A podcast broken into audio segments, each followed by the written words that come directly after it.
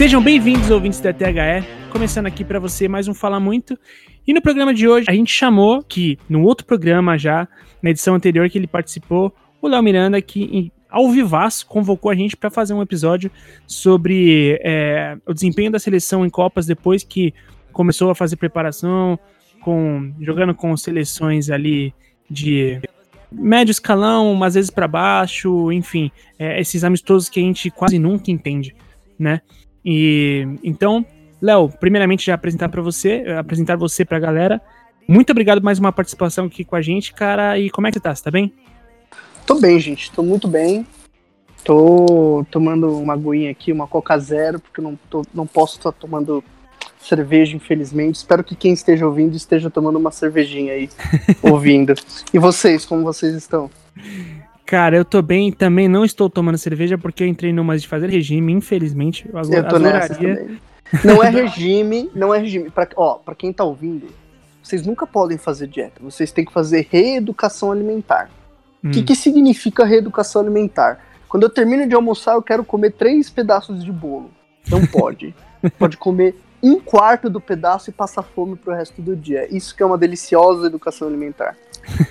é, mas, mas, isso é verdade, porque se a gente pensar que a gente, se a gente comesse exatamente as mesmas coisas que a gente come em porções menores, tudo já seria diferente, né? A gente já não ganharia muito peso, já seria bem diferente.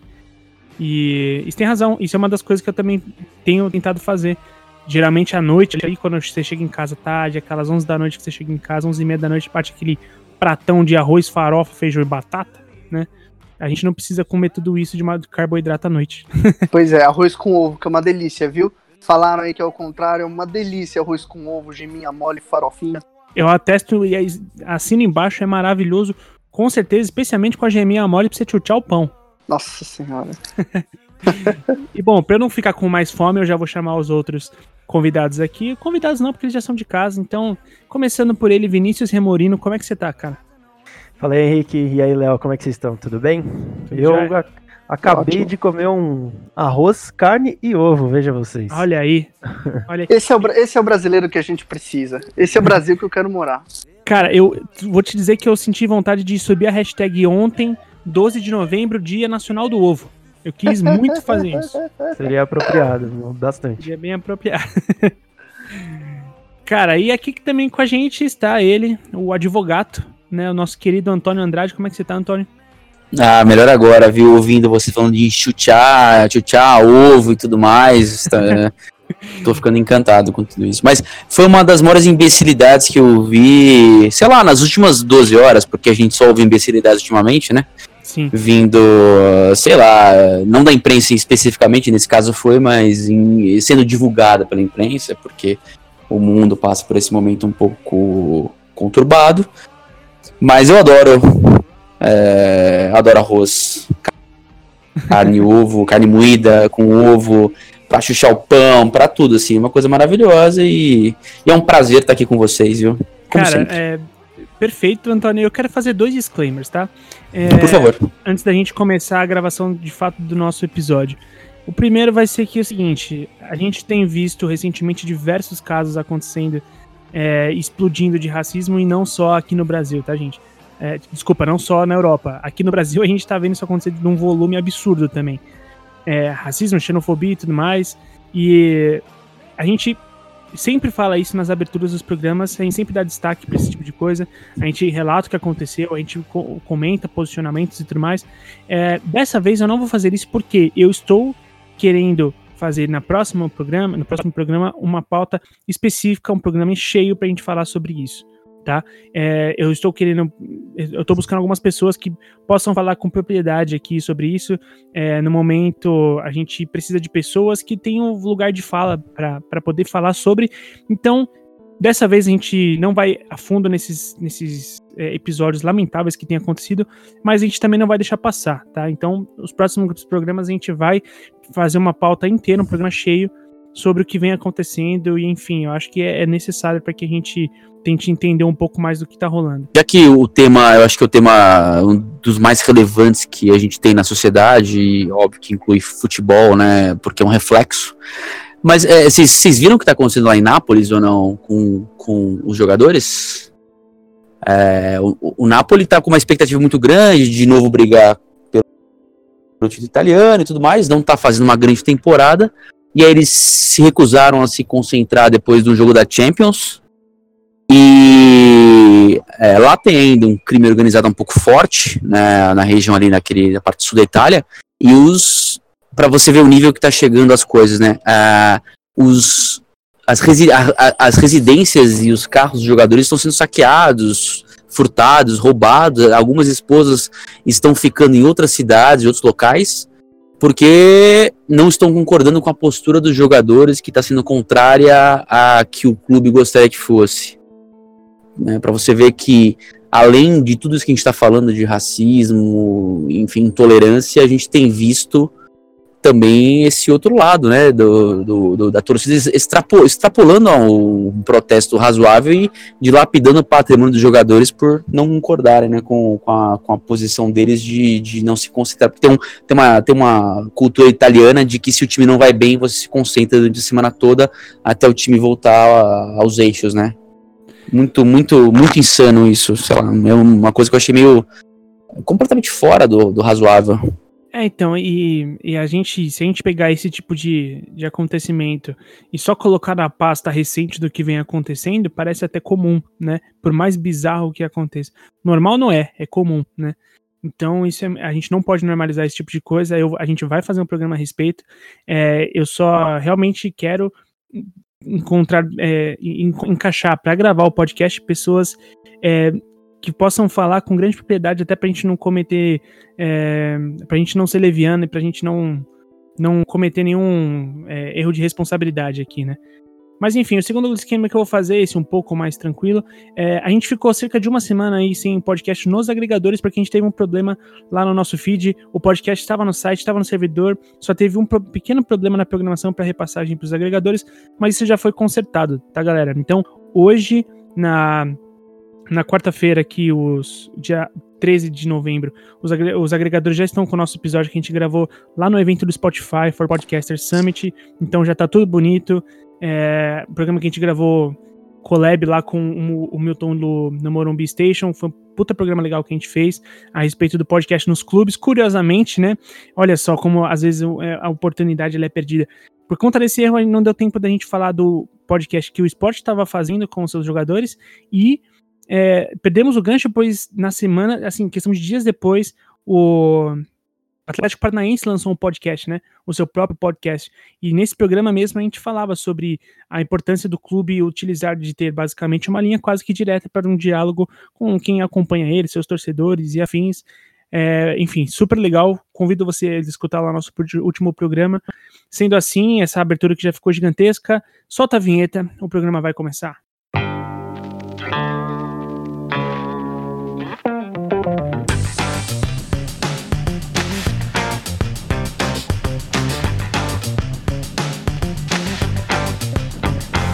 Você está ouvindo o THE Cast.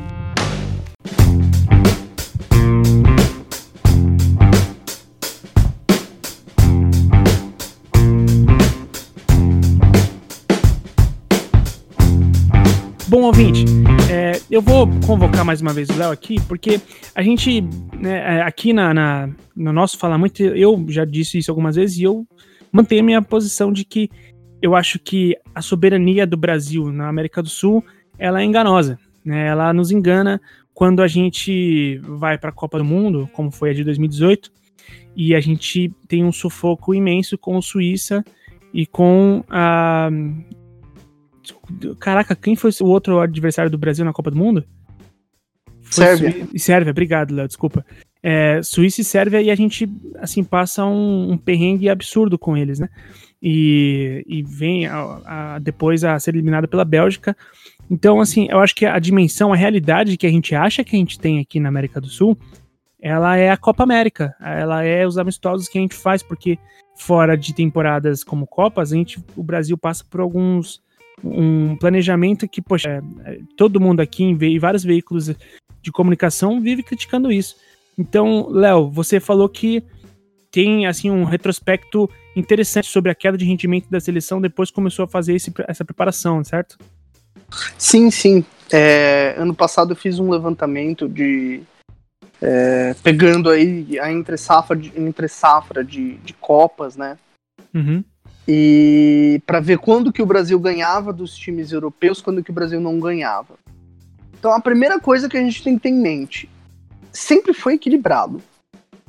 Certo. O Brasil tem, se não me engano, ele tem algumas vitórias a mais do que a Alemanha, algumas vitórias a mais do que a França, mas sempre foi um confronto equilibrado em termos de seleção. Nunca grande... sobrou, né? Nunca sobrou. Então, é. essa grande superioridade do futebol brasileiro que as pessoas falam e enchem de saudosismo às vezes nos programas, ela nunca existiu. O que acontecia é que no futebol brasileiro ele era equilibrado com os grandes. Hoje ele e aí ele era desequilibrado com os pequenos. Então você tinha mais goleadas no Peru, mais goleadas na Bolívia, mais goleadas é, em, em, clubes, por exemplo, tinha muito Brasil e combinado da Espanha, Brasil e combinado do Barcelona, coisas assim. Uhum. O que acontece é, a CBF, com a gestão do Ricardo Teixeira, ela muda de perfil. E isso ficou muito representativo na, na, na, nos últimos 15 anos. Ela passa a fazer amistosos muito rentáveis do ponto de vista financeiro, com ingressos muito caros, em vários lugares do mundo, só que com times de um rendimento muito baixo. É El Salvador, Haiti, Sim. Nigéria, Catar. É, os, pró os próximos dois amistosos da seleção, esses amistosos de novembro, são exemplos. São seleções que estão no ranking da FIFA muito baixo. Agora eu não sei precisar os, os números. A partir do momento que a seleção passa a fazer esses amistosos, o número de vitórias contra os grandes passa a ficar um pouquinho mais desequilibrado. E o número, o saldo de gols e o número de vitórias para os times de, de menor tradição, os times de nível médio na América do Sul, passa a se igualar. Então o Brasil começa a perder mais da Argentina, começa a empatar mais com o Peru, começa a empatar mais com o Equador, por exemplo. Quando ele faz esses amistosos. É, seria talvez leviano da minha parte estabelecer uma relação direta. Ah, o Brasil uhum. tá jogando contra times mais fracos, por isso que o Brasil não ganha mais Copa do Mundo. A questão não é tão assim, ela é mais complexa. Mas certo. esse dado, é, ele dá um levantamento, uma ideia de como é importante jogar contra times bem preparados para estar bem preparado na Copa do Mundo. E é uma coisa que não acontece com o Brasil há pelo menos três Copas. A Copa de 2010, se não me engano, o amistoso teve dois amistosos de preparação contra a Namíbia e El Salvador, se eu não me engano. Em 2014 foi Sérvia, que imitava a Croácia, que, que era a estreia do Brasil. Sérvia, que o Brasil venceu com 1 a 0 gol do Fred, um jogo terrível de sofrível. e um outro amistoso que eu não lembro também qual era, acho que Montenegro, eu não lembro qual, qual jogo era mas esse da Sérvia ficou muito claro para mim. Certo. E agora contra e agora na Copa de 2018 foi Brasil e Áustria e Brasil e Croácia, não foi? Brasil e Áustria, Brasil e Croácia. Que eram dois times que o que o Tite queria porque eram times muito parecidos com a Sérvia e com a Suíça em termos de origem de jogador e tudo mais. Até fazia sentido a preparação. Mas certo. são equipes, por mais que, que a Croácia tenha chegado na final, não é uma equipe com um ranking FIFA muito grande. Não, de então, fato não. Esse dado leva a gente a refletir sobre como é importante ter adversários melhores para o Brasil preparar. E aí, se você pegar última, as últimas preparações de Copa, o Brasil sempre perdeu para um europeu. O Brasil está sendo eliminado, tá sendo eliminado no primeiro europeu que enfrenta há muito tempo, no primeiro europeu de alto escalão, eu digo, né? Hum. Em 2010, em 2006 foi eliminado. A última Copa que o Brasil conseguiu ganhar de um europeu em alto escalão, que foi a Inglaterra, foi 2002. Em 2006 perdeu para a França, tinha enfrentado, se não me engano, a Croácia na primeira fase. Em 2010 perdeu para a Holanda, não tinha enfrentado nenhum europeu na primeira fase. É, foi Gana, Coreia do Norte e, um outro time que agora eu não lembro qual. Certo. Em 2014 perdeu para a Alemanha e para a Holanda. As pessoas esquecem do jogo contra a Holanda, mas foi é, também 3 a 0 também, horrível. Né? Atuação, meu Deus. Eu assisti esse jogo, não, eu nem sei porquê. Não tem nem atuação, né? É. Perdeu, da, perdeu para a Alemanha. Antes tinha enfrentado Chile e Colômbia e não tinha jogado contra um contra um europeu de alto escalão. Em 2018, que a coisa fica muito mais clara, perdeu para a Bélgica. Sim. Né? Foi o primeiro, não era nem o primeiro um europeu de alto escalão. Perdeu para a Bélgica e não tinha enfrentado, tinha enfrentado a Alemanha, num amistoso com a Alemanha bem reserva, que venceu de 1 a 0 com gol foi, do Gabriel engano, Jesus, eu lembro. Um gol do Gabriel Jesus, um gol de, de bola parada, se eu não me engano. Uh, e também não tinha enfrentado europeus de alto escalão. Então a preparação para a Copa do Mundo vem sendo muito prejudicada por isso. Sim. É importante a CBF mudar o perfil de amistoso para que o próprio técnico da seleção tenha mais condições de adaptar o time para o que ele vai enfrentar. E aí a gente pode discutir uma outra coisa, que é a diferença do futebol sul-americano para o futebol europeu. É, não, é, a, a gente tá falando de, de preparação, só de preparação, mas. Uh, a explanação do Léo foi muito, muito. Foi, foi fantástica, assim, porque ela, ela, ela é, colocou ali, deu deu um raio-x, né, um retrato a respeito do, do que a gente tem encarado, né, do que, do que tem se tornado a preparação do futebol brasileiro. Mas se você olhar, é, acho que o problema é um pouco anterior até, né? É, não é só a preparação. Mas se você olhar o futebol brasileiro, ele vive numa ilusão em que ele ganhou três títulos numa era pré-moderna do futebol, né? A gente tem cinco. A gente ganhou três títulos numa era pré-moderna. E a gente ganhou dois títulos depois, né? Em 94 e 2002, que foram, sei lá, é, 2002 foi uma Copa que eu achei, assim, com um nível técnico bem horroroso. Acho que até hoje foi a pior Copa que eu, que eu vi, que 90 não tinha muita consciência do que estava acontecendo. É, mas assim, é, é, é, é um pouco. É, a gente se engana né, com os resultados do Brasil e, e as preparações também não condizem com, o que deveria ser uma, uma preparação decente. E a gente vai se enganando, né? E o desnível uh, vai só aumentando com o futebol europeu e, e mundial, né? O que se pratica hoje de futebol moderno, diferente, sabe? É, é, um negócio assim que eu tenho muitas críticas a respeito do, da nossa impressão de que nós somos extremamente dominantes. Futebol é, é vira uma ilusão. Né? Perfeito. um pouco radical, um pouco, um pouco é, chocada demais, um pouco contra a seleção, mas assim, se você olhar, dá uma olhada no futebol brasileiro, dá uma olhada no que é o futebol brasileiro, no que é as seleções e, e como a gente os títulos recentes. Desde, desde 1970 temos dois títulos. E 94, uma Copa ok. E 2002, né? Uma Copa bem duvidosa. Então. Eu, eu tenho um, um ponto que eu tô pensando aqui.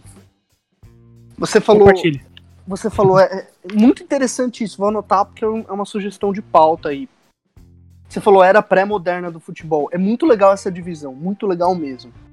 O Brasil ganha três Copas de quatro três Copas de quatro, de 58 a 70, né? Um São atropelo, 12, né? Se você olhar. Um atropelo, é. é um atropelo. Sim. As pessoas ainda acham que a gente tá em 70, mas enfim. É. é, é, assim, na sociedade, na política também. Mas é, não, não vem ao caso. boa, boa, né? boa, não boa, não, foi boa, foi boa. boa. É, se a gente separar assim, o futebol, o futebol foi criado em 1850, né? 1853. É a data oficial de criação da, da liga na Inglaterra, uma coisa assim. Sim. ele tem. O futebol tem 156 anos de vida. Dá para separar o futebol em, digamos, quatro fases. A fase do rugby, até 1925, com a criação do Lei do Impedimento. Então, de 1856 até 1925. Prometo que eu vou ser rápido nesse raciocínio, tá? Não, Não por favor. Eu tô adorando. Aí dá pra gente separar de 1925. Vamos ver. Dá pra gente separar de 1925 até 1950. Vai, 54. De 1925 até 1954, que é a era da. A gente pode chamar de era do não sei, a primeira era assim do futebol, que era uma era de um futebol mais estático, de jogadores que não se movimentavam tanto, não tinha tanto preparo físico e aí o grande o que quebra essa era, né? Que nem as eras históricas. Pensa assim, que nem as eras históricas. O que certo. quebra essa era é a Hungria de 54, que é um atropelo físico. A Hungria de 54 atropela fisicamente todo mundo. Que, inclusive o físico cobrou, né? É, é, muito louco isso, né? Porque o físico cobrou a final, né? Porque eles se quebraram tanto durante a Copa que no final, a final, a Alemanha tava inteira. Pois mas é, era, né? era um atropelo. Não, não dosaram. É, mas era, era é porque o Pulse tá machucado também e tudo mais, jogo com o tornozelo totalmente destruído, mas é, é era um, uma seleção única naquela época. Completa, era uma, era uma outra dimensão. Não dosaram, né? Não dosaram. Aí a gente tem a era de 54 até 1974, que é a era da técnica. Quem tem os melhores jogadores vence. O futebol, o pensamento do torcedor, dos dirigentes, da imprensa ainda está nessa era. A gente ainda uhum. pensa que quem tem os melhores jogadores vence. Sim. A gente ainda acha que o futebol é decidido na técnica, no talento. E aí o Brasil tinha os melhores jogadores, combinou esses melhores jogadores com uma preparação física muito grande e venceu. Aí de 74 até vamos colocar aí até dois até deixa eu pensar aqui num grande time que pode mudar até 95 é a era uh, do, do coletivo que aí os times nem sempre eram os times mais técnicos, mas eram os times mais coletivos que vencem. Começa a Itália, na talvez, né? a Itália, começa na Holanda, de 74, e aí a gente define o fim dessa era com o Ajax. Porque o que, que o Ajax do Louis van Gaal, que venceu o Grêmio na final do Mundial, que venceu a Champions League, o que, que ele faz? Ele tem um futebol que é muito coletivo. Então aí a gente entra na outra era, que é a era que a gente está vivendo agora, que é uma era que o Brasil não entendeu. E eu não acho que o Flamengo vai fazer o Brasil entender essa era. Porque depende dos dirigentes mudarem o pensamento deles. Sim. Que é a era de tudo interligado. A gente não está mais na era do físico, do técnico e do tático. A gente está na era do tudo interligado. Pode ser até a era tática. A era da tática. A era onde times precisam ser coletivos e inteligentes coletivamente entendeu? Uhum. Se você pegar essa última era, o Brasil é pífio nessa última era. Perfeito. Assim, o, Brasil, o, Brasil, ganha uma Copa do Mundo de nível técnico assombroso. A Copa de 2002 foi muito ruim. Nossa, muito foi, assim, foi a pior Copa acho que da, assim, da história moderna, com certeza foi pior, né? Os dois melhores times da Copa, que era final antecipada, França e Argentina, caíram na primeira fase. Turquia, Coreia do Sul e a Alemanha, que ele tinha um time horroroso, né? Estavam na, na, na entre os quatro melhores. Não, é, é, horrível. E assim, nessa última fase, o Brasil ele só leva a sova. Ele o tempo todo tá perdendo para times coletivamente melhores. O tempo Sim. todo. O tempo todo. E então, viramos contra a Inglaterra, né? Dois, viramos contra a Inglaterra, né? A gente tá perdendo a Inglaterra, né? De 1 a 0 Sim. Tá perdendo, é. mas, mas foi uma virada, não foi coletiva, foi uma virada não, técnica. Não. Totalmente foi individual. Foi, foi, foi, foi, individual. Né? Foi individual, é. foi uma virada técnica. Foi uma virada então, totalmente técnica. E assim, e curiosamente, é, eu acho que o, o, mais doido, é, eu posso estar falando uma, uma besteira aqui gigantesca, espero que não. É, mas essa última Copa, eu particularmente não enxerguei um nível técnico tão alto. O que me mostrou mais ainda o quão é importante essa era que você está falando, Léo de ser inteligente coletivamente, assim. Porque eu, particularmente, eu não vi, assim, jogos excepcionais nessa última Copa do Mundo. Tô falando muito, sim, muito sinceramente, assim. É, eu, o nível de. Foi o maior nível de gols de bola parada de todas as Copas. É, 58, se não me engano. 58 gols saíram de. de 58 ou 59, agora me falta, me, me falha a memória. É, saíram de gols de bola parada. Então. E, e eu, particularmente, eu não vi um, um um nível técnico tão grande como eu vi, por exemplo, em 2014. 2014 eu achei que foi um ótimo nível técnico. E só que isso não é que tipo é, discorda do que vocês estão falando, mas corrobora porque com um nível técnico baixo as, as equipes que têm esse tipo de, de, de atributo de consciência coletiva é, fizeram frente ao Brasil que assim é impressionante a dificuldade que o Brasil teve em, na maioria do, na maioria dos jogos, cara. Pois é, pois é. É engraçado, Henrique, você falar assim nível técnico, né? A gente sempre fala em nível técnico. Ah, um bom jogo é aquele jogo de excelente nível técnico. Pô, o jogo pode ter nível tático também. Sim. Né? Por Sim. exemplo, Irã e Espanha. Foi um jogo que tecnicamente não teve grandes lances, mas taticamente o Irã deu um baile. Uhum. Eu gostei Irã- desse jogo, sabia? Eu gostei, Pô, esse jogo foi incrível. eu gostei desse incrível. jogo. O Irã deu um baile. Por quê? Porque é essa outra vertente. E aí o Irã, com um time tecnicamente muito inferior à Espanha, conseguiu fazer dois gols. E quase venceu a Espanha, hein? Quase venceu a Espanha. Sim. Não, não, não. Isso foi contra Portugal, né? Foi 2 a 2 contra Portugal. Ah, Irã- verdade, verdade. Irã perdeu, o Irã perdeu de 1 a 0 da Espanha com um gol de bola parada. Nasce numa bola, bola parada, eu acho que é o único momento que a Espanha tem espaço na área para finalizar. Então a gente tá vivendo uma era do futebol em que não adianta você ter técnica, não adianta você ter preparo físico, não adianta você ter uma ideia tática boa, você precisa ter velocidade no seu time, você precisa ter times que se adaptam rapidamente ao jogo, modificações durante o jogo, inteligência dos jogadores. E aí a pergunta que eu faço para vocês debaterem é: será que o futebol brasileiro tá preparado para essa área? Para essa Cara- era, quer dizer, será que a gente tá preparado para entrar nessa era? É, Vai lá, Vini, desculpa, você até agora não falou, cara. Não, não, imagina. É, na verdade, eu ia responder a pergunta do Léo com uma outra pergunta, com uma outra provocação. Porque, assim, acho, cara, animal a linha do tempo que você fez e a explicação que você deu.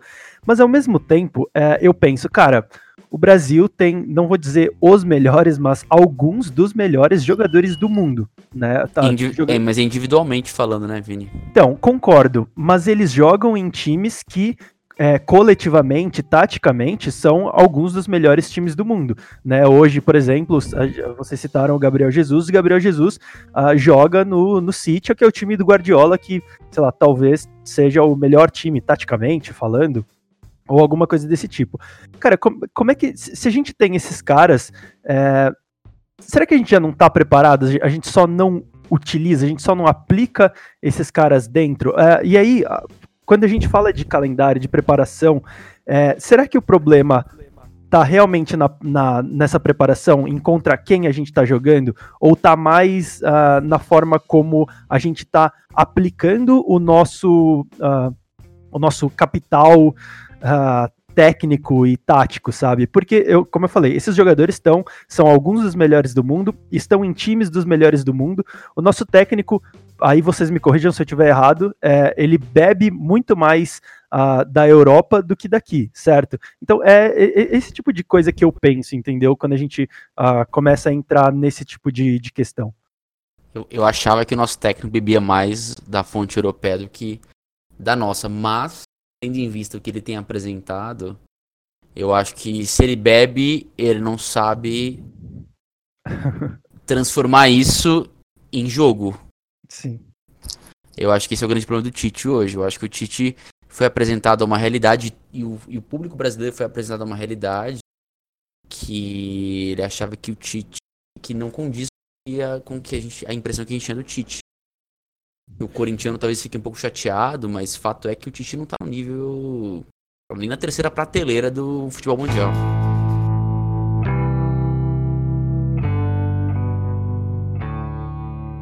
Cara, é, eu acho que assim, eu, eu vou tentar resgatar a pergunta do do do Léo. eu acho que o torcedor tá, viu, Léo? Eu acho que o torcedor pede isso. pra gente que acompanha o futebol assim, com, com uma, uma visão é, de, porra, vamos, né, vamos evoluir o nosso futebol, pelo amor de Deus. A gente enxerga isso. Eu acho que assim, aí eu não sei se o meu papo é muito, é muito chatão, pra ser sincero. Mas se a gente pensar, é, você citou a gestão da CBF a gestão da CBF, bem verdade, ela não, o, o nível técnico, né, a evolução da- do futebol bem jogado da seleção não vem sendo a sua, no, no topo dos- das suas prioridades. É, a gente, desde que ela contratou uma empresa do Qatar para gerenciar a- os, os amistosos da seleção e tudo mais, tipo, é o que a gente vem acontecendo. Como é que você terceiriza a preparação da sua seleção, né? E eu acho que a gente vem, vem isso acontecer porque é, é institucional, parece que é institucionalizado é, esse, essa campanha da não evolução. E por que, que eu falo isso? Porque, poxa, você falou que nem o Flamengo vai nos mostrar essa realidade, e puta, como eu concordo com você, cara. Porque é dia após dia que gente tá falando que, tipo, ah, o que o Jesus faz não é nada de novo. É, é dia após dia, é comentarista atrás de comentarista querendo desmerecer o trabalho do Jorge Jesus. Que eu, particularmente, é, tenho meus pontos críticos, eu acho que é, a gente tem um, uma visão muito absurda né, do que ele tá fazendo. É, mas também, vamos lá, ele tá no time, né? É, eu, eu não desmereço por nenhum momento o trabalho dele, mas o que mais me surpreende não é nem, não é nem o trabalho dele em si, e sim a reação ao trabalho dele, né? Porque de um lado você tem uma, uma, é, uma um louvor, né? É, desacerbado do cara, você tem que reconhecer tudo de diferente que ele está fazendo. É bem verdade, ele, o Sampaoli. Poxa, é, recentemente, eu já citei isso aqui em outro momento. É, a gente tem um curso de tática total e eu tive, a gente teve a oportunidade de entrevistar o Rodrigo Belão, que ele é auxiliar técnico do, das bases do, da base do Corinthians. E eu perguntei para ele, cara, qual foi o cara que você viu virar a chave assim no, no futebol aqui no Brasil recentemente? E ele falou o Osório, né? Então, assim, é o Osório que eu me pensei em interromper o Léo, mas né, não, nunca que eu ia cometer esse crime, em citar ele, poxa, a, o México contra a Alemanha, né? Que ganhou da Alemanha na, na na, na Copa. Né? Sim. Então, assim, é, olha só, a gente, os, os, nossos maiores nomes de mudança de chave aqui não são brasileiros, né? São todos estrangeiros e a gente, eu acho que isso é uma questão institucionalizada de não mudar para para fazer o seguinte, para tipo, é, vamos manter os, o status quo, vamos manter assim, para o nosso futebol continuar faturando assim. Eu não acho que. Eu acho que a questão política entra muito nesse quesito. E eu não acho que, infeliz, infelizmente, isso conflita diretamente com a questão política. Eu adoraria que a gente debatesse só sobre técnica, seria muito mais fácil. Mas eu acho que isso bate na política e volta. Por isso que a nossa evolução e por isso que esse entendimento não acontece. Que programa de futebol a gente vê que pega, ó, vamos fazer um scout do jogo e mostrar para você que tá ouvindo é, para você que está assistindo, desculpa, é, se aprofundar um pouco mais do porquê que o técnico fez isso, né? O porquê que o jogador faz esse tipo de movimentação que você critica às vezes, mas às vezes tem uma função diferente, né? A gente não vê, cara. A gente não vê esse tipo de coisa. A gente vê, com todo respeito, um cara falando que se o Real Madrid vier pro Brasil, não ganha nem a Série B. Entendeu? É, Henrique, você tá, você tá num. Você tá falando. O que você tá falando é muito. É, complementa a pergunta uh, do Léo futebol brasileiro, se a gente está preparado ou não. Eu, eu acho assim, o futebol brasileiro, ele ainda é muito baseado em individualidades. Você acaba ganhando no, no, no, cara que tira um coelho da cartola, do Neymar, que dribla e faz um gol, do Ganso, que dava, na, na época de Santos, óbvio, né? Que dava um passe magistral e tudo mais. Só que assim, se você olhar o lado coletivo, era muito pouco exaltado. É, futebol mudou há muito tempo, né? A respeito de... E infelizmente o futebol brasileiro ele demorou, ele ainda não entendeu que não basta você ter um ou dois craques no time para ganhar, né? Você tem que, na verdade, ter um coletivo em que todo mundo joga em prol do coletivo e que a individualidade ela é um plus, ela é um negócio que torna o seu time uh, ainda melhor dentro daquela daquele jogo coletivo é, acho que assim, a, a, reação da imprensa, por exemplo, em relação ao Jesus, que o Léo falou que não vai, que o Flamengo não vai, eu também acho que não vai mudar. É, é, eu acho que um tem uma questão de não querer dar o, bar, dar o braço torcer. E aí a estrutura do futebol brasileiro como. E, mas eu entendo também quem conhece futebol, inclusive europeu, e, e, e, fala assim, cara, porque o Jesus não é um técnico top da Europa. Mas nem aqui nem na puta que pariu. O Jesus é um técnico ok na Europa né? É, é um técnico que conseguiu perder três títulos pelo Benfica no, em uma temporada pro Porto, sabe? Aquela coisa, no finalzinho. E, e é um técnico ok. Ele fez um ótimo trabalho no Benfica, mas em Portugal. Ele nunca. É, é, fez um, um, belo trabalho no Benfica, ok. Mas assim, não é um técnico que você fala assim, meu, primeira prateleira, vai treinar os times mais tops. Mas é um cara que, se você parar a pensar, a gente tá vendo um técnico que é, sei lá, um técnico segunda, terceira prateleira de Portugal, de Portugal não, mas na Europa, e ele tá, meu, arrebentando no Brasil, óbvio, com um elenco muito acima da média para Brasil. e que deveria servir pelo menos para alguma coisa, né? Para que as pessoas enxer enxergassem que trabalho coletivo, é, saber posicionar jogador em campo, saber enxergar o jogo de uma forma diferente, mais coletiva, é, em uma forma. É, é uma, em, em, que você não tem aquela coisa muito é, separada em campo, sabe? Aquela coisa de. de é, não, eu tenho que colocar um volantão. Primeiro volante horroroso, tipo, tenho visto o Diniz colocar o Jusilei, que eu não tô entendendo o que tá acontecendo. Parar pra pensar. O que que é isso, né? É, você acha que Ralph ia jogar com, com Jesus? Jusilei ia jogar com Jesus? Esses caras jogam com Jesus, por exemplo? É aquele lance do zagueirão falando... tem que ser feio, né? Tipo, é, eu tô falando assim, técnico segunda, terceira prateleira Europa. Uhum. E assim, a gente não tá enxergando isso. A gente tá ouvindo o Mano Menezes pedir contratação de, de, de comentarista português, entendeu? Porque é, ainda que a nossa mídia seja muito ruim em algumas coisas, é, ele tá errado. Até porque a mídia especializada boa portuguesa já analisou ele e falou que ele joga um futebol horroroso comparado com a Europa. É, tem aí o Mauro César, inclusive, foi muito sagaz ao colocar uma, uma, análise do lateral esquerdo, que é um, que é o, é um programa da, do canal 11, salvo engano, que é da, da, da, da, da televisão é, da Federação Portuguesa de Futebol. Então, assim, é, não sei, eu acho que, assim, infelizmente, o futebol brasileiro ele é muito fechado em si ele é muito. Ele exalta demais individualidade. Eu não vejo como ainda está. A gente está preparado para aceitar que um, influências de fora são necessárias, o intercâmbio é necessário, porque a, a, o Brasil virou uma Inglaterra antes da era da Premier League, né? Em que você teve um aborto que foi em 66 e você não fez mais nada no futebol mundial. Esses são feitos, óbvio, a, a, clubes e tudo mais, enfim, mas é isso, né? Se você então, para meio isso. O futebol brasileiro virou isso. Algumas um questões. Algumas questões. Vocês acham que seria melhor para o futebol brasileiro que a gente contratasse um monte de treinador estrangeiro, um monte de jogador estrangeiro? Não, é... não né? Eu Vocês acabaram não. de falar a Premier League. Realmente, a gente é igualzinho à Premier League. Antes, né? Da, da internacionalização da Premier League. E a seleção inglesa é. Cada, ela tá agora com um projeto interessante na base, mas ela não consegue grandes resultados. Ficou 28 Sim. anos sem uma semifinal. A questão é muito mais ampla do que treinador. Sim. Treinador é a ponta do processo. O treinador é a ponta do processo.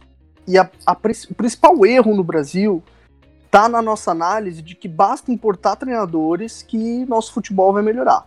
Só que aí quando, quando você fala isso, então as pessoas pensam o inverso. Ah, então esse cara tá protegendo.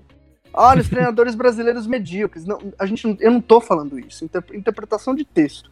Falta também na população. O que nós estamos falando é, o problema ele é muito maior do que treinador. O treinador é o menor dos problemas do Brasil. É o menor uhum. dos problemas. Porque o treinador não faz milagre. O quanto a gente achar que treinador faz milagre, que o Tite todos os elogios ao Jorge Jesus hoje eram os mesmos elogios que o Tite tinha no final de 2015. Os mesmos. É só você trocar as palavras, dar a mesma coisa. Os mesmos elogios exacerbados, a mesma revolução do futebol. Mesmíssima coisa. Mesmíssima coisa. Eu fiz um texto e recebi uma mensagem de um integrante da comissão técnica da seleção, não posso falar quem é, mas ele falou: a gente se identifica muito com o que você escreveu, porque a gente sofreu a mesma coisa. Elevaram a gente a um, a um céu de que a gente era o salvador da pátria. Aí o Tite foi para a seleção, o trabalho não. O trabalho é bom e não ganhou a Copa. O Tite já não é mais do, do principal escalão. Antes do Tite para a Copa, ele estava ventilado na Inter de Milão. Hoje ele já é do oitavo escalão de treinadores. Como é. um treinador ficar bom ou ruim em três anos? Vocês, quem tá ouvindo, você gostaria de que o seu chefe falasse para você, ó, oh, você era bom e você virou ruim? Eu ficaria muito puto. Porque eu sei das minhas qualidades. E as pessoas sabem das qualidades delas. Uhum. A questão não é treinador. O treinador é a ponta do processo.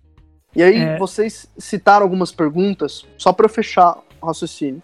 Claro, claro. Que é muito interessante. Por que, que o Brasil tem os melhores jogadores E por que, que a nossa seleção não é a melhor do mundo? Porque o mais lógico, o mais fácil a pensar é isso. Pô, eu tenho os melhores jogadores, então eu tenho a melhor seleção. Ah, esses jogadores não jogam bem, então a culpa é do técnico. Agora vamos pensar um pouquinho, que é a variável que as pessoas têm mais dificuldade, e eu acho que vale sempre falar disso. Quanto tempo a Alemanha teve para formar os jogadores que ganharam a Copa de 2014? Quanto tempo a França teve com o mesmo técnico para ganhar a Copa de 2018? Quanto tempo a Espanha teve com uma mesma ideia de jogo para ganhar a Copa de 2010 e duas Eurocopas? Quanto tempo a, a Inglaterra tem o projeto de base dela com o atual técnico que foi desse projeto de base? E quanto tempo ele vai ficar no cargo? Há quanto tempo a Federação da Bélgica aposta na base? Quanto tempo o treinador da seleção brasileira tem no cargo? O que adianta? O que adianta trazer um técnico estrangeiro se ele não tem tempo para treinar? Se ele não tem tempo para contratar? Ah, mas o Jorge Jesus, o Jorge Jesus é uma exceção. Ele deve ser tratado como uma exceção. Tanto é que o Flamengo está fazendo o que não fez em 38 anos. O histórico de treinadores brasileiros no futebol, de treinadores estrangeiros no futebol brasileiro é péssimo. Todo treinador estrangeiro que passou pelo Brasil de, de 58 para cá deu errado, não ficou nem seis meses. O último treinador estrangeiro campeão no Brasil foi o Bela Gutmann, em 58. Ou seja, a solução não é trazer treinador estrangeiro. A história mostra que a solução não é trazer. Porque o nosso futebol é retrancado, é feio, a solução é a estrutura. A gente tem que mexer na estrutura do futebol. Tudo começa na CBF, começa e termina na CBF. Formar melhor técnicos, formar melhor jogadores, estabelecer processos, lei de demissão de técnico. Um clube do porte do tamanho de São Paulo não pode ter cinco técnicos em um ano. Não pode. Não pode. Não pode. É um crime. E nem o que, e nem o que valha. Não pode. Um clube como um clube como o Flamengo não pode pensar no Renato Gaúcho, contratar o Abel Braga e terminar com o Jorge Jesus. Perfeito. É muito, é muito. O Flamengo não é exemplo. Nunca vai ser exemplo. O Flamengo pensava no Renato Gaúcho. Contratou o Abel Braga, não sabe por que contratou o Jorge Jesus. O Flamengo não sabe por que tá ganhando. E quando perder, não vai saber por que tá perdendo. E a culpa o, vai ser do Jorge Jesus. O presidente do Flamengo não sabia quem era Jorge Jesus quando contratou. Sabia disso?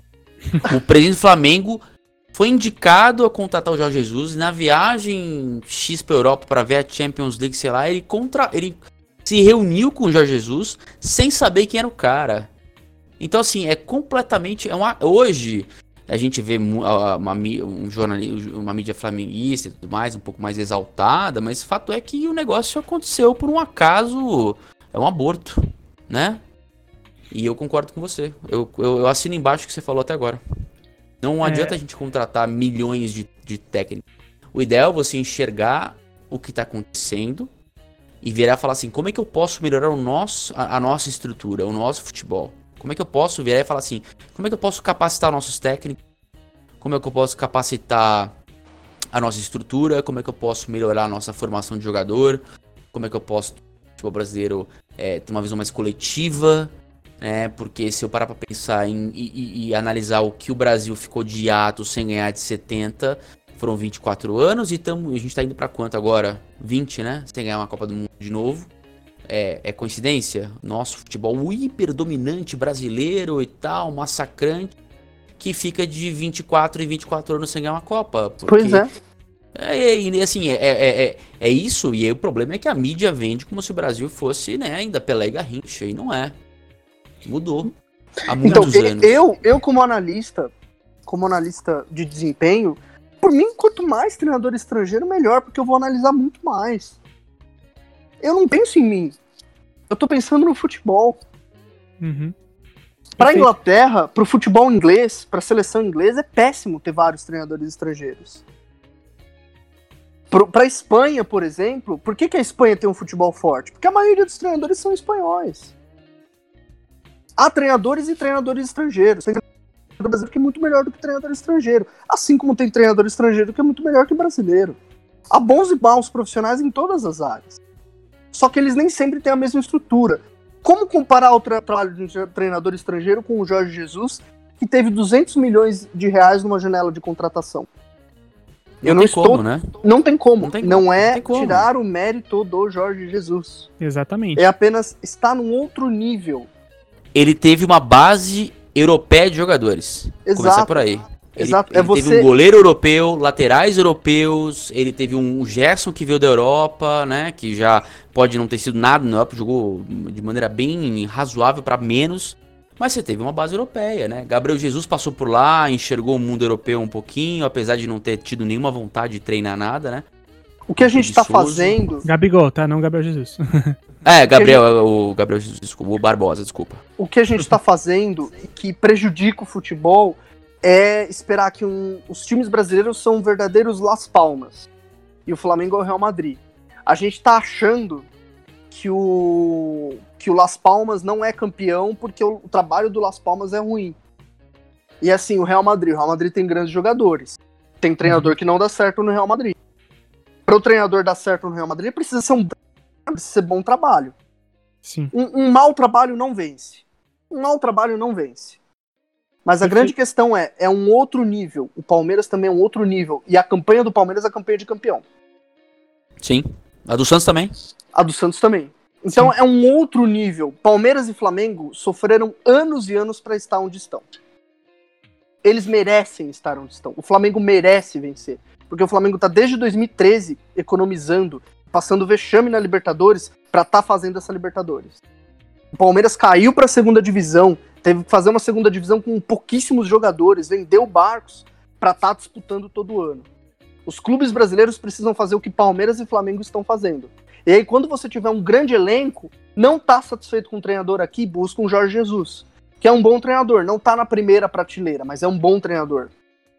O Jorge Jesus realmente não tá na primeira prateleira. O clube brasileiro jamais teria um treinador de primeira prateleira, porque a gente jamais pagaria o salário dele. Uhum. Sim. Jamais. O Pep Guardiola ganha 4 milhões por mês. Algum clube brasileiro vai pagar isso pro treinador? Nunca. Jamais. E se for pagar, é uma irresponsabilidade absurda, né? É. 4 milhões por mês é metade da folha salarial mais cara do Brasil. É. E, e, e, assim, eu acho que, bom, a gente, né, tendo tudo isso, eu lembro de uma outra pergunta que você fez lá atrás, que essa a gente acabou não abordando, que foi é, o que a gente acha da diferença de futebol entre a América do Sul e a Europa, né? E eu acho, eu, eu vejo essa diferença muito acentuada quando eu vejo é, eliminatórias e Copa América, viu, Léo? Porque eu acho que é, a diferença também está na estrutura. Eu acho que esse problema que o Brasil tem não é só o Brasil. Eu acho que a América do Sul ainda tem muito esse problema de é, é como é de ser muito mais política do que qualquer outra coisa, né? A gente vê escândalos e mais escândalos acontecendo não só na Confederação Brasileira, mas com a Rafa e, e várias outras pela América do Sul. E a gente, quando eu vejo o Brasil ganhando a Copa América do jeito que foi, que cara, ok, foi um título legal, teve boas atuações, mas não, não teve um brilho, assim, né? Não foi, não ganhou com propriedade. As, as semifinais teve três jogos que não teve gol, foi para os pênaltis, né? Então, eu acho que ainda existe sim uma, uma boa diferença entre o futebol exercido aqui na América do Sul, suas seleções, do que na Europa. O que me deixa mais maluco, porque é o que você falou. Poxa, não é só os brasileiros que são é, protagonistas dos clubes da, da Europa. A gente tem colombianos, argentinos, então nem se fala, né?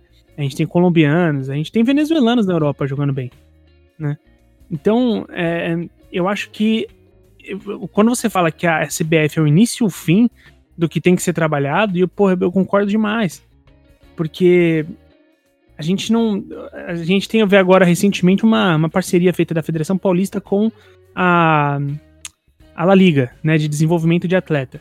Né, eu, eu não sei muito bem o que pensar disso, para ser sincero, mas é, eu não sei se também é só para maquiar, o que que é, porque por incrível que pareça, eu acho que o, a Federação Paulista faz um trabalho um pouco melhor nesse tipo de questão de desenvolvimento de, de base, mas aí eu, fico muito assim, é, a mentalidade do futebol na Europa, não só assim ele jogado, eu acho que a mentalidade da gestão do futebol na Europa, ele tá muito à frente e isso que no final faz toda a diferença.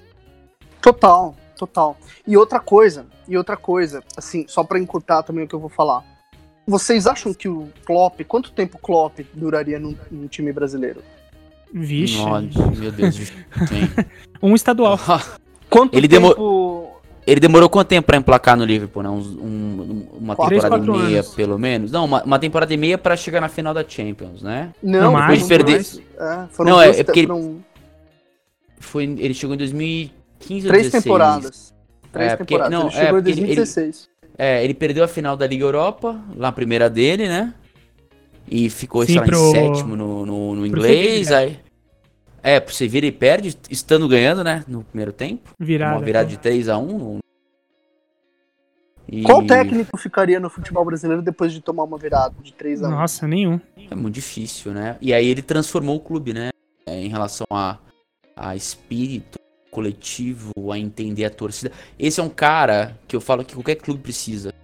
O Klopp é um cara que qualquer, qualquer clube, especialmente um clube de tradição que tá adormecido, precisa. Porque ele entende o ambiente, ele sabe o que significa estar naquela estrutura, naquele estádio, naquela catedral, e, e ele entende que você precisa de um tempo também para recuperar a estrutura, recuperar a cultura, porque clube grande perde cultura vencedora. né? o Liverpool em 2010 estava quebrado, falido, por. Né, foi comprado pelos caras da da Fenway Sports Group lá e tal, que era do bom- dono do Red Sox, e demorou quanto tempo pra ser recuperado? Foi em 2010, né, que ele foi comprado. Ele voltou a, a, a chegar numa final de Champions em 2017, depois que, sei lá, oito anos é, de fato, né? E a vez que chegou com o Brandon Rodgers foi ridículo.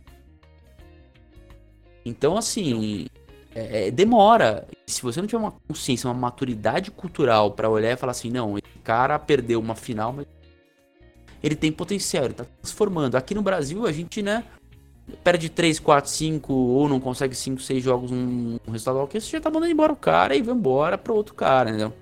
É o lance do. Até, desculpa, Léo, antes de você falar, é o lance do Guardiola no, no Bayern, né? Que o Bayern precisava de uma, uma transição pós Hugh Heinz e, tipo, o, o Guardiola vai pra lá. O Guardiola não ganhou uma Champions League nos anos que ele ficou lá. Mas ele deu ao Bayern o que ele precisava, que era essa transição. Pois é, pois é. E, e ele é lá, é, ele é, é muito idolatrado lá também. E a questão, gente, a questão é tão. É tão. Assim, isso que foi falado do Liverpool é muito interessante. O Liverpool, o Liverpool foi comprado. Por que, que o Liverpool, quando ele contratou o Brandon Rodgers, por exemplo, a o renascimento do Liverpool, o Liverpool ele teve quatro técnicos, não, ele teve cinco técnicos nos últimos 15 anos. Cinco técnicos. É muito pouco. Rafael 20 na história. Benítez, Rafael Benítez, Roy Hodgson, o Kenny Douglas, que é o maior ídolo do clube, é tipo o Zico né? treinando o Flamengo, né? É, Brandon Rodgers e Jürgen Klopp. Ficou, acho que, cinco anos com o Rafael Benítez, ganhou uma, uma Champions. Aí o Rafael Benítez saiu, o clube entrou em crise financeira. Numa temporada teve dois técnicos. Kenny Douglas chegou no clube para o clube não ser rebaixado. Naquele ano que a grande contratação foi o Andy Carroll. Ganhou a Copa da Liga Inglesa nesse ano. Ganhou a Copa na Liga Inglesa com esforço hercúleo, né? Mas Igual a sua hoje. se- contratação do ano ser o Andy Carroll já diz muito, né? Então, aí o Liverpool foi comprado. Essa frase resume tudo por que, que o Liverpool tem o sucesso que tem hoje. Porque o Liverpool foi comprado, o Liverpool é uma empresa. Para a empresa existir, ela precisa dar lucro. Para a empresa dar lucro, ela precisa se planejar para dar lucro. Então ela Sim. precisa. E como que um time de futebol dá lucro? Ele precisa é, vender ingresso para bilheteria, certo? Então Certo. o futebol precisa ser atraente para os torcedores irem. E ele precisa formar jogadores. Vender jogadores a um bom preço, comprar jogadores com menor preço, valorizá-los e vendê-los para, para outros clubes. Certo? É igual a Certo. gente, é igual a trabalhadora brasileira que faz trufa e vende trufa. A Minha mãe, tá, trufa é- gente? Minha mãe faz trufas, tá, gente? então, fazer trufa é fazer o jogador. Você compra o leite condensado, transforma isso em trufa e vende por um preço maior. É a mesma lógica, gente. Não tem diferença nenhuma. Não tem diferença nenhuma. Analogia é perfeita. Certo? Não tem diferença nenhuma. Aí, é, pro Liverpool fazer isso, ele pensou num processo. Ele ficou três anos com o Brandon Rodgers e não ganhou nada. Ganhar era o de menos. O que mais valia para o Liverpool era se adequar é, financeiramente. Para? Pra Jürgen Klopp chegar com um estilo de jogo mais agressivo do que aquele estilo do Brandon Rodgers. E aí, com esse estilo, comprar jogadores, como eles compraram o Oxlade Chamberlain do Arsenal, como compraram o Milner do City, como compraram o Sala da Roma, o Mané do Southampton, Robertson. o Firmino do, do Hoffenheim, o Robertson. E for, colocar jogadores da base. É um time todo feito de jogadores da base e de grandes compras, Van Dijk, zagueiro mais caro do mundo. Por quê? Porque o clube ficou, porque o clube ficou quatro anos sofrendo sem títulos para estar tá no patamar que tá, para disputar todo ano. O Flamengo fez a mesma coisa, o Palmeiras fez a mesma coisa.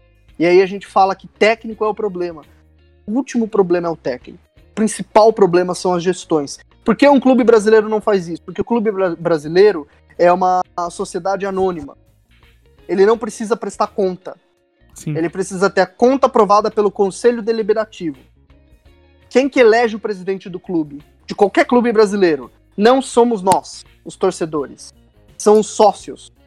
Para você, vocês já tentaram ser sócio de algum clube? Não e nem vou. Impossível. Você sabe quanto custa ser sócio de um clube? Custa 10 mil reais, 5 mil reais. Ou seja, os clubes são comandados por uma elite extremamente retrógrada, atrasada, que gere o clube como ela troca de cueca. e dá pra, dá pra gente pensar que é, a CBF é tipo, quase com um Ctrl-C, Ctrl-V disso. Eu tô enganado quando eu falo isso? Totalmente. A CBF, a CBF é. é o principal modelo disso. É. A CBF só replica esse modelo, porque esse modelo é antes da CBF. Esse modelo de gestão ele começa no nascimento dos clubes da década de 30. E, enfim, a gente ainda tá dos clubes como na década de 30. Os clubes Sim. ainda são administrados como na década de 30. Perfeito, Léo. É, e aí a gente. É, tudo isso que o Léo tá falando não tem como não se refletir na seleção, porque por mais que os jogadores joguem lá fora, o seu modelo de gestão não é diferente do que se tem nos seus clubes, né? Então, cara, é, se a gente pode colocar um exemplo, e eu acho que isso funciona como exemplo você trouxe. É, o São Paulo trouxe Daniel Alves e Juan Fran e eles estão passando pelos mesmos problemas. Dois jogadores de clubes de elite do, do, do futebol europeu. Né? Não é porque você vai trazer esses dois caras que, meu, tragam as taças, né? é então, é isso. Não é a individualidade, como falaram. Né? Não é a individualidade. Não é a individualidade que vai resolver. Não é mais ela. É o conjunto dela. É o que o Flamengo estava fazendo. É o conjunto da individualidade com um bom trabalho do técnico, com um bom trabalho da comissão.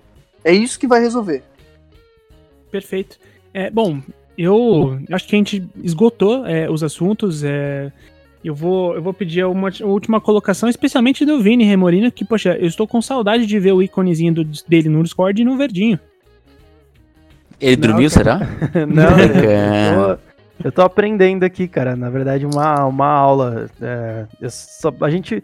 Na verdade, é muito um quebra-cabeça, né? Tudo que a gente vem falando desde de muito tempo já aqui no, no podcast uh, é, é, um, é um quebra-cabeça, né? E agora o, só posso concordar com tudo que o, que o Léo falou. É um, um diagnóstico perfeito do que é o nosso futebol, né?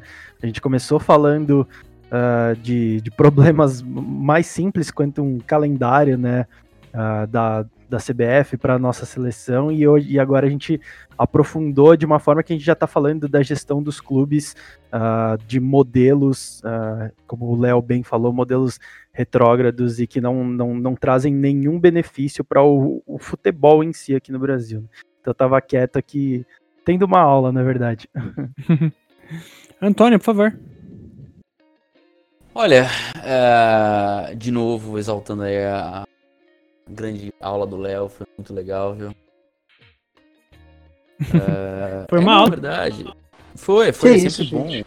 Que aula. É bom, gente, é bom. A gente, é, eu acho que assim, eu, quem, quem, quem me dera que, o, é, que a estrutura do futebol brasileiro pudesse ter essa vontade que a gente tem de aprender coisas novas, né? Que se a gente achar que a gente sabe tudo, a gente não evolui, a gente não, não cresce, né? Eu acho que o nosso futebol, infelizmente, ele tá parado no tempo há muitos anos, há décadas.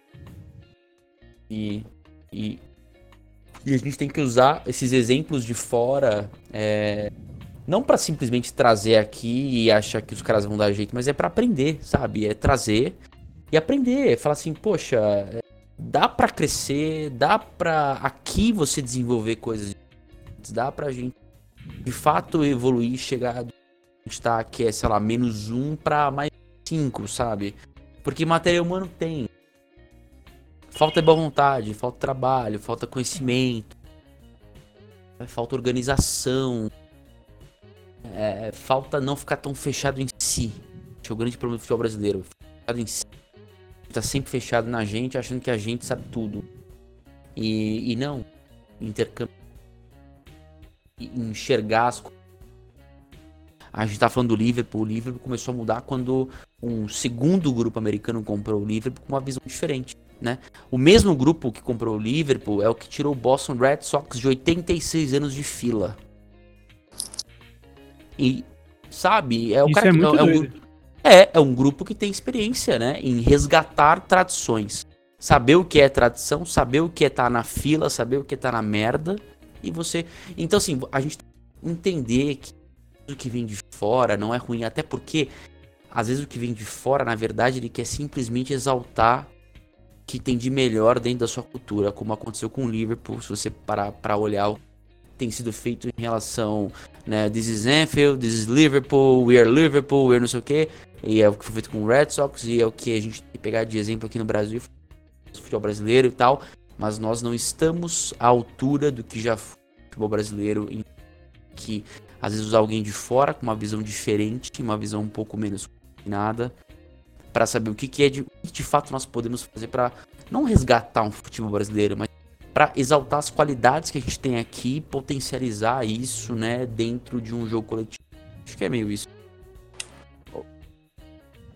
Vai lá, Vini. Ô, Léo, você fez uma pergunta é, se, se, a gente estava preparado, né? Se nós, futebol brasileiro, uh, se a gente estava preparado para essa, essa nova era do futebol, mais relacionado à questão uh, dentro de campo.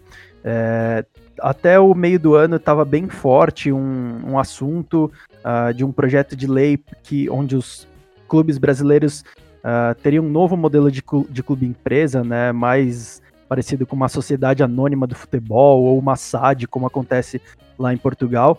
É, isso aparentemente, né, eu não vi muito mais, muito mais coisas sobre isso. Aparentemente, não sei se esfriou, como é que tá. Mas como que você vê isso? Aí eu, eu, eu mudo a pergunta aí para fazer ela para você. Você acha que a gente está preparado para esse é, novo modelo? Porque muito do que a gente fala, é, você teve lá na, no, na BFE, né, nos eventos que a gente estava fazendo lá, e uma das discussões que, que rolou é que não, não é simplesmente mudar para um modelo de empresa, né? Eu concordo com tudo que vocês falaram, tá? É, que o sucesso do Liverpool está totalmente ligado à compra dele, mas assim, como você vê isso? Você acha que a gente está preparado para essa mudança para ser clube empresa, já que os donos das associações hoje, que não deixa de ter um viés de ou pelo menos deveria ter um viés de empresa, eles não seguem na, nenhuma política de governança, por exemplo, ou nada do tipo. Enfim, você acha que a gente está preparado para isso? Bom, primeiro, desse participação do podcast, desculpem se eu falei muito. Minha voz não é lá mais bonita. Espero que passado a é mensagem. Uma, é uma delícia. Espero que tenha passado. Não, fica acho... tranquilo que eu cortei um dois terços. Ah, esse, deba esse, esse, debate é muito interessante. É, muitas vezes as pessoas falam, ah, você defende muitos técnicos. Não, eu acho que técnico. pagar a licença C com meu dinheiro, que eu quero aprender. Os técnicos têm que fazer isso. O Carilli, por exemplo, poderia fazer isso. Vai para Portugal, cursa, dialoga, vê treino, busca metodologia de treino, dá para os técnicos fazerem mais. Também acho que tem uma grande parcela dos técnicos é, de ter essa iniciativa de fazer é, forçar, de pegar metodologia. São poucos os que fazem. São poucos os que fazem. Normalmente não fazem, eles vencem sempre da mesma maneira. O vem, venceu o primeiro título dele em 83 e o último em 2018, fazendo as mesmas coisas. Ele é o mesmo Felipão. É muito difícil para um cara que é o quarto técnico com mais títulos do mundo fazer diferente. Ele não vai fazer diferente, ele vai ter sempre emprego. E os clubes uhum. também não estão errados de contratar ele. Quando você quer vencer uma coisinha em quatro meses, chama o Filipão que ele vence. Ele é garantia de título. Ele só não é garantia de longo prazo. Mas respondendo a pergunta, eu acho que não. Não estamos preparados para o clube empresa e também não é tão simples assim.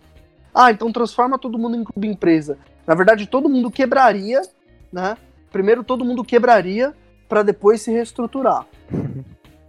É, é, é, essa é a avaliação que existe. Por isso que não dá para fazer transição, ela seria muito difícil. A grande questão é, eu acho que o futebol brasileiro não está preparado para nada. Para nada. Tem que acabar o futebol brasileiro. Não, brincadeira. Para nada. A gente sempre ganha. Nós sempre ganhamos do modo que o Flamengo está ganhando é, este campeonato. Contratando um grande técnico, contratando grandes jogadores, e isso termina em um ano, um ano e meio. Sempre. 70, o Zagallo chegou em 70 três meses antes da Copa começar.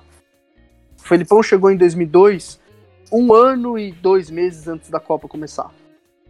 Trabalhos a longo prazo não são no Brasil, por uma questão cultural. Eu acho que a mudança ela tem que ser sempre cultural, porque é a cultura que emperra a mudança de, de acontecer, e uma mudança cultural é muito difícil. Nosso, o, o poder não está interessado em mudança cultural. Então o recado que eu deixo é: se o governo não está interessado, se os poderes não estão interessados, se os clubes não, não estão interessados, nos resta apenas alguma uma única coisa: nós sermos a mudança que nós queremos no futebol brasileiro. Então, quando, por exemplo, se você é torcedor do Palmeiras e tem um Roger Machado no seu time, dá um tempo para ele, espera dois anos, dá dois anos para ele. Ah, mas tá perdendo, mas o Palmeiras já ganhou, de, de, dá dois anos para ele. Se você é torcedor de São Paulo, aí é, o negócio é mais difícil, mas. é, né? Aí é complicado. Mas São Paulo contratou o Cuca. Dê tempo para o Cuca colocar sua ideia de jogo. Não gosto do Cuca, é um velho, cabelo de boneca. Mas é, um, é um vencedor, ele é um técnico que sabe o que faz. Se você é o torcedor. Próprio Osório. O próprio Osório. O próprio foi... Osório. Foi, era, era só, é, foi, foi só não vender oito, oito jogadores da base dele, né? O próprio é. Osório. Se você é torcedor do Santos, olha, o Santos é um gigante futebol mundial. É um clube, o Santos parou uma guerra. Mas o Santos esse ano não entrou para vencer nada.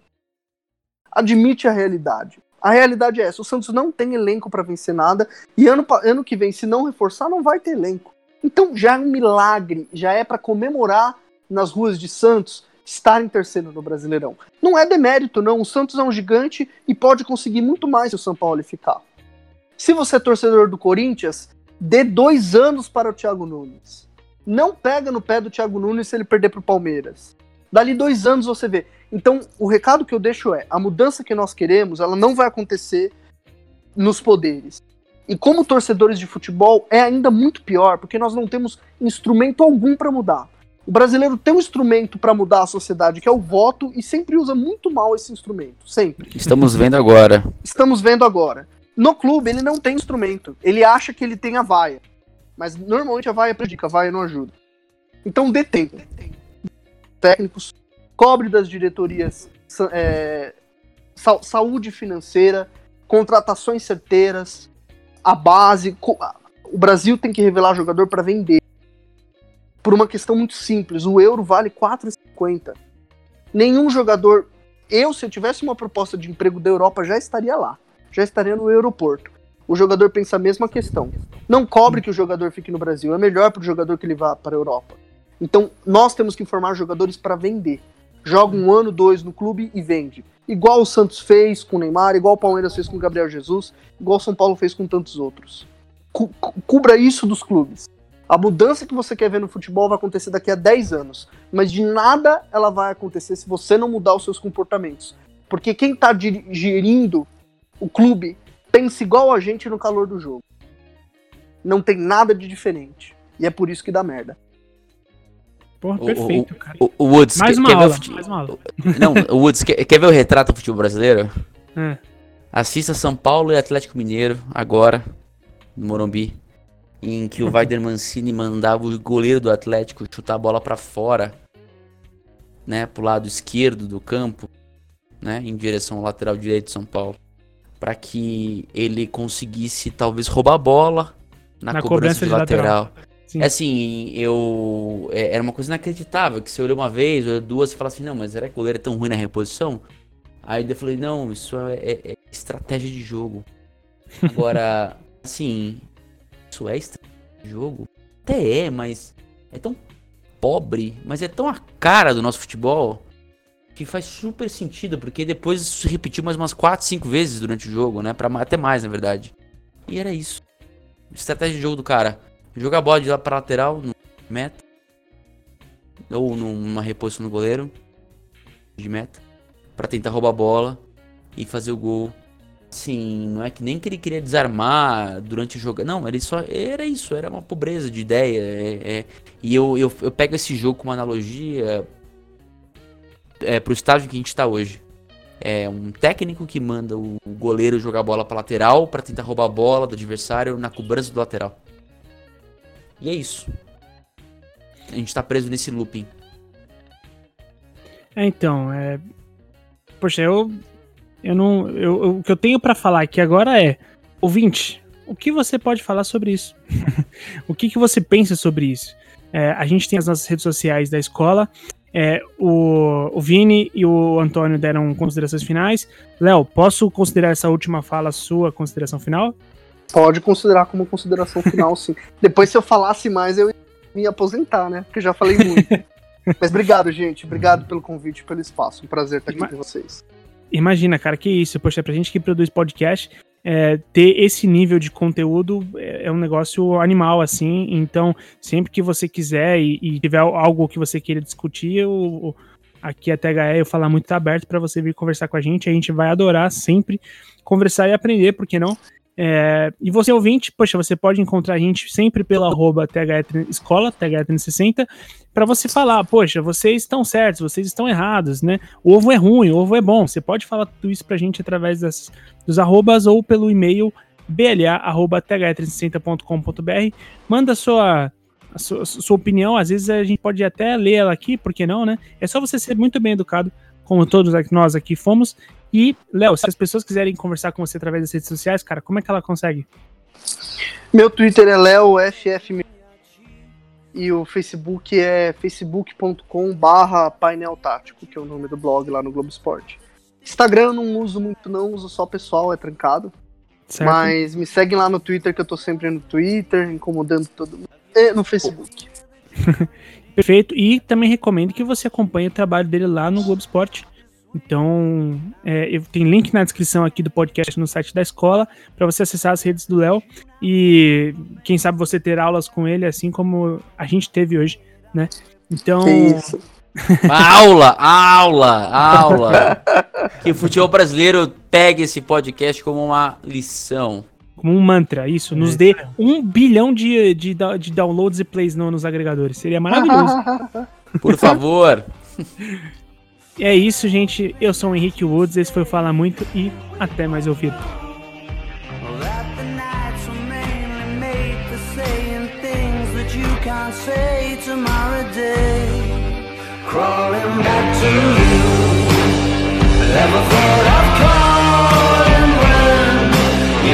Well,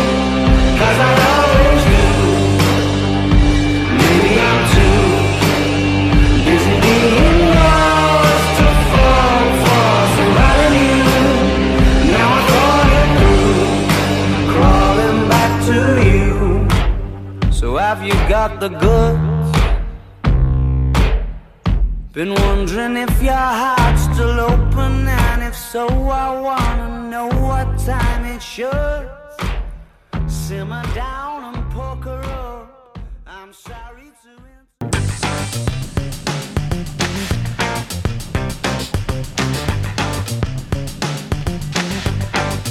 Esse podcast foi produzido por THE 360.